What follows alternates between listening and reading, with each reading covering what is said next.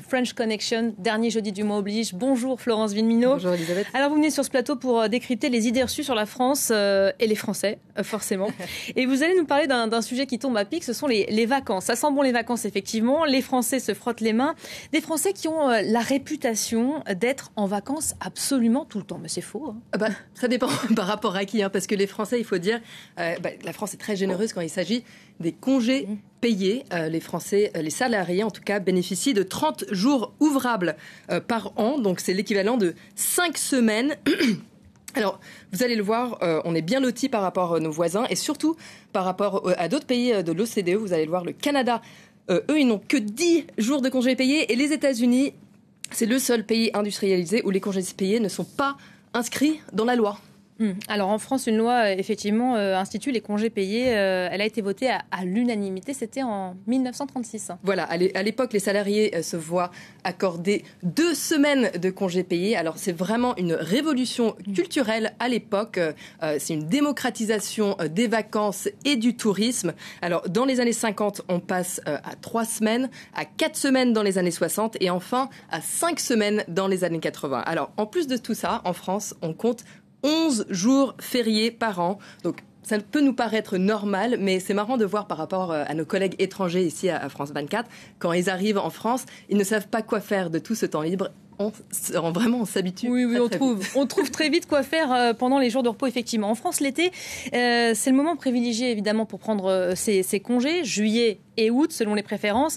on appelle ça les, les grandes vacances. C'est les grandes vacances et il y a deux écoles dans les grandes vacances. Il y a les juilletistes donc qui partent en juillet. Et Haussiens. Et Haussiens, Haussiennes, qui partent au mois d'août. Et donc, et après, il y a ce moment euh, où les deux groupes se croisent. Mm. Donc, euh, cette transhumance euh, a un nom aussi en France, c'est le chassé-croisé. Alors, sachez-le, à la base, c'était un pas de danse.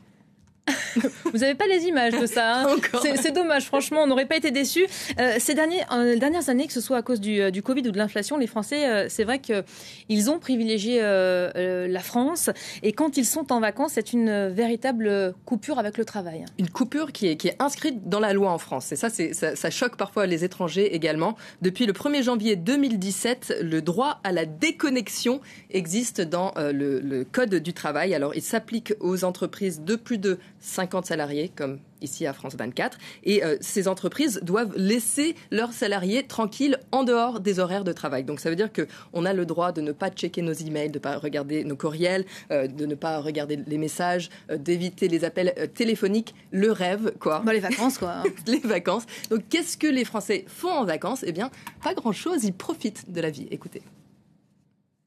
C'est juste pour, les, pour garder un certain éveil euh, pendant les vacances. Euh.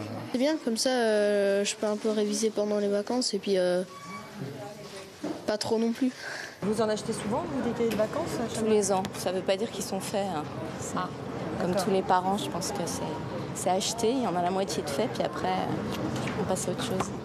Ah, c'était horrible, ça a créé des disputes dans toute la famille. Ah, le pire, c'est quand c'était les... mathématiques, c'était pas possible par contre. C'était horrible. Ça finissait en pleurs. Euh, Bon, on allait un peu trop vite. Ça, c'est pas ceux qui se, qui se la coulent douce au bord, de la plage ou, de la piscine. Euh, ceux qui font rien pendant l'été, ça, ce sont ceux qui, euh, qui ont été, euh, qui ont dû travailler pendant les vacances. on en garde des souvenirs. Moi, des bons souvenirs. Hein. Bah, c'est les, pauvres, enfin, ou les, chanceux, selon, selon les cas, les enfants qui ont été obligés de faire les fameux les cahiers de vacances. Alors ça aussi, c'est une institution en France. Donc chaque été, 4 millions ah bah, et Je peux vous garantir que les miens réclament leur cahier de vacances hein, bah, C'est quoi les cahiers de vacances? Parce qu'on connaît ça en France, mais il faut savoir que c'est des livrets d'exercice pour maintenir le mm. niveau pendant l'été. Euh, donc c'est une institution estivale qui existe depuis les années 30. Mm. Donc c'est inventé par un papetier qui voulait continuer à vendre des cahiers pendant euh, la période euh, estivale. Donc, quelqu'un de très très malin. Donc, au début, il y en avait un. Maintenant, il y en a, il y en a énormément. il y en a pour tous les goûts, les gens qui font du foot, etc.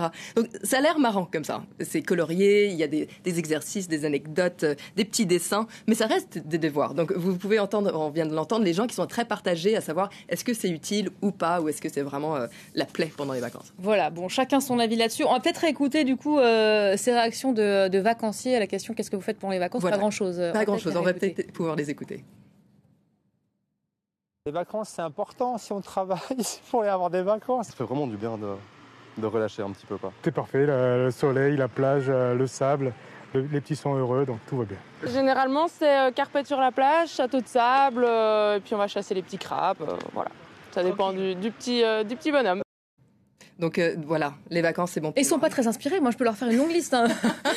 Il manque un truc pour les Français, les restos quand même aussi. Bah, les hein. restos, exactement. Et ce qui est intéressant, c'est que bon, on passe beaucoup de temps en vacances, mais c'est bien pour l'économie parce que bon, il y a le, le secteur du tourisme mm. qui est un secteur phare de l'économie euh, en France. Un vacancier dépense beaucoup d'argent, effectivement. Les vacanciers dépensent beaucoup d'argent et aussi, ça peut paraître peut-être paradoxal, mais euh, les, le, la productivité est mm. très très importante en France. Alors, est-ce que c'est justement parce que on a beaucoup de jours de congé, car un salarié reposé est un salarié productif. Voilà, un, salarié qui s'est mis au repos quelques temps, effectivement, repart euh, dans de meilleures conditions. Bonnes vacances, Flo, peut-être. Alors, du coup, puisque c'est le mois d'août, c'est ça, voilà, c'est très bientôt. On se retrouvera à la rentrée, évidemment, pour les suites euh, de, de, French Connection. Moi, je suis là encore euh, quelques, quelques temps.